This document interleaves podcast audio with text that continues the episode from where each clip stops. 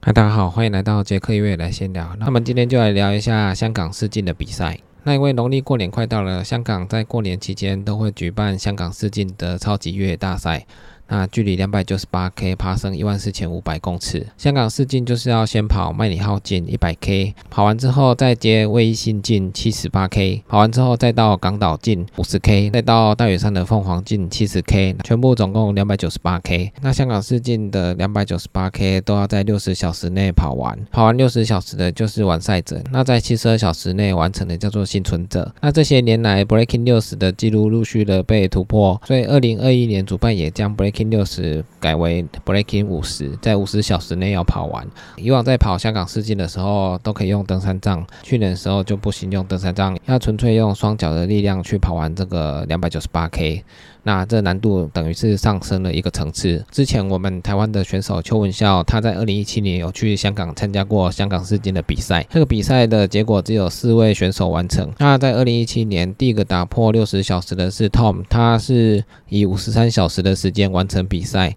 那第二个是曾小强 Stone，他也在五十四小时多完成比赛。第三位是 George，他也是在五十七小时内完成比赛。那第四位就是台湾的选手邱文孝，他用了五十九小时四十五分完成了赛事。在二零七年就有四位突破了六十小时的限制，当时只有四位选手完成这个比赛，所以非常的不容易。香港的地形虽然有些步道算是整理的蛮好的，所以可能比较好跑，但是你要在这么长的距离。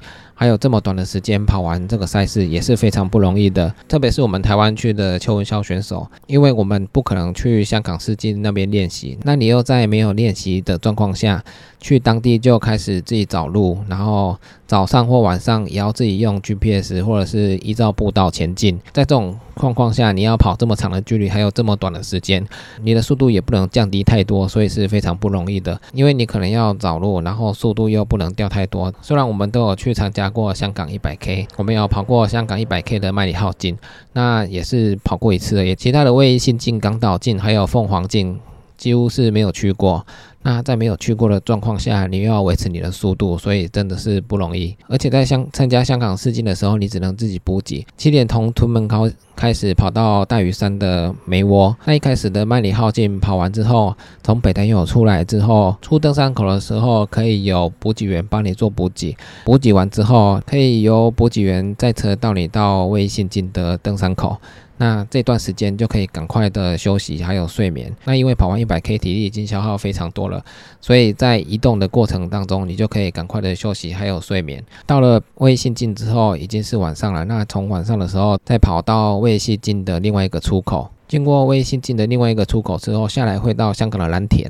那从蓝田那边可以搭捷运，从蓝田搭捷运之后，还要跑一小段的卫星进。那跑完之后，就再由补给员再再开车带你到港岛进。港岛进。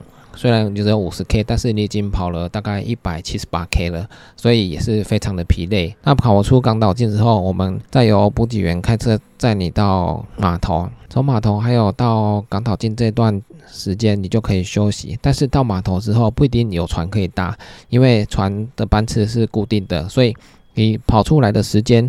如果开车到码头刚好有船可以搭，那是最好的。但是如果没有船可以搭，你可能要等一段时间。那搭船到大屿山的梅窝之后，再从凤凰径开始跑，绕一圈七十 K 回来。那最后完成所有的距离之后，会回到梅窝的油桶，那再亲吻油桶一下，才能完成整段的香港世锦两百九十八 K。所以在时间还有速度的压力之下。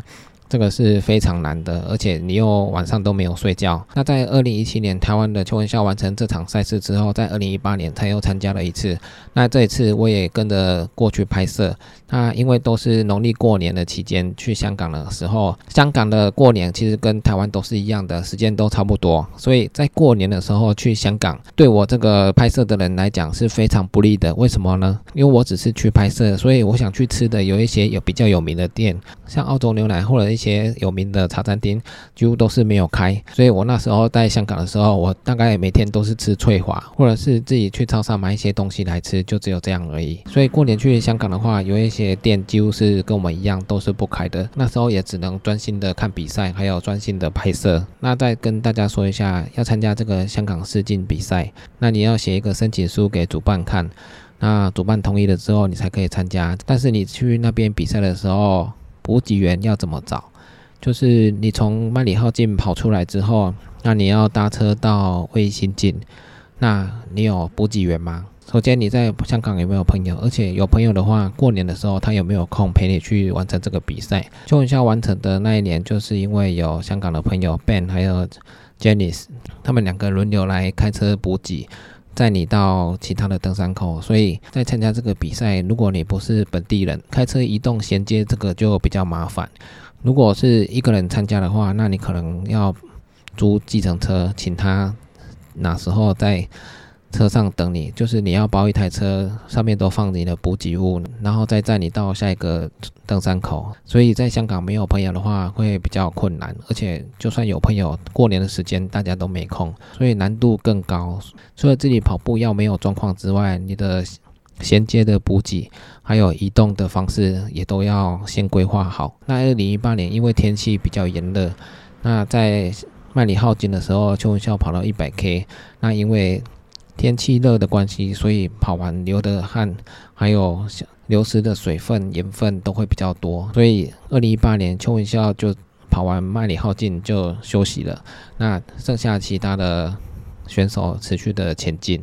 这个比赛有点像生存大战一样，就是两百九十八 K 的距离，谁可以在时间内跑完，谁可以在幸存者的七十二小时之内跑完，还有你跑完。麦里耗尽或者是卫星金就弃赛了，都是有可能的。根据个人的状况、不同的天候，然后还有你补给有没有补过来，所以要完成香港世锦的这个比赛，真是不太容易。那去年的时候，主办把 Breaking 六十又改成 Breaking 五十。就是因为六十小时可能每年都有一些选手完成了，那所以主办就想说，那可能选手还可以在五十小时内完成。像去年香港的选手梁俊强 Jacky 就完成了这项不可能的任务，他在四十九小时二十六分就跑完了整个全程，这个真的是不容易。因为之前要破六十小时，大家也是花了好几年的时间，在二零一七年终于由 Tom 来突破这个六十小时，那后面就有很多选手陆续的突破这个时间，但是去年的 breaking 五十小时，本来以为说 breaking 五十小时几乎是没有人可以突破，但是 Jackie 却以四十九小时二十六分来完成这个赛事，真的是不容易。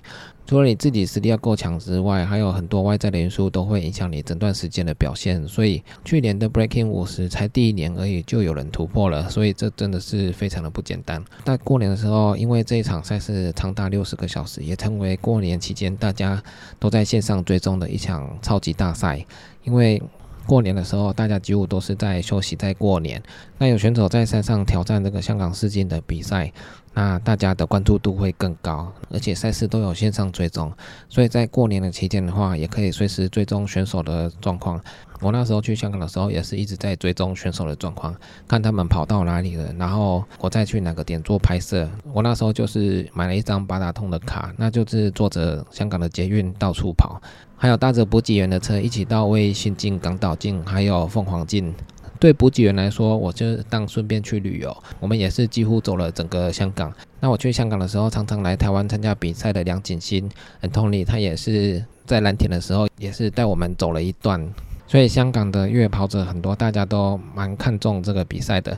认识很多香港的朋友，也是很好的来帮我们一起做补给，还有加油。而且除了跑者跑会累之外，补给员。我那时候在当补给的时候，也是一直在追踪，可能休息的时间比较多，但是晚上我们也是会去登山口等选手下山。那等下山之后，再一起坐捷运，然后再一起到港进，或者是一起等选手到凤凰进。所以补给员也几乎都是好几个小时没有睡觉。这种赛事的补给员也是非常的煎熬，要随时追踪选手的状况，到他会出来的出口去等他。那马上做补给，然后开始移动。前面三个镜都是开车会就会到达的地方，然后到大屿山这个算是比较紧张，因为到大屿山这个就是要看你下山的时候有没有刚好可以搭到船。可以搭到船的话，你可以在船上先休息，然后到大屿山的时候再出发。所以最后一天也是最累的，而且到美窝的时候，其实时间已经没有很多了，然后身体又疲劳，最后还有七十 K 要跑。所以这是非常难的。距离长达两百九十八 K 的香港试镜，爬升高度又到达一万四千五百公尺，那又要在六小时甚至五小时之内完成。这个除了考验选手的实力之外，也要团队的配合，才能无缝接轨的到每一个登山口或者是出口，才有可能顺利的完成这个比赛。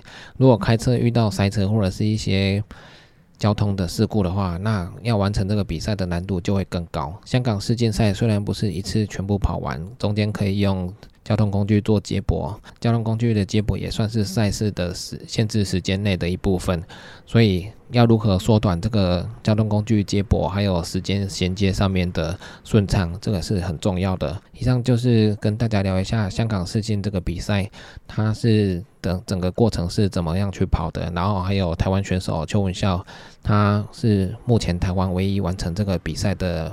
观赛者，还有我跟大家讲的，除了你实力要够好之外，在香港有没有团队的帮你做衔接补给，这也是非常重要的。所以这场比赛以长距离来讲，算是蛮有意思的，可以自己搭乘很多交通工具，等于是自助越野跑的意思，算是一个非常有挑战性的赛事。那以上就是今天的杰克越野来闲聊，记得订阅 YouTube、按赞 FB 粉丝页，还有追踪 IG，就这样喽，拜拜。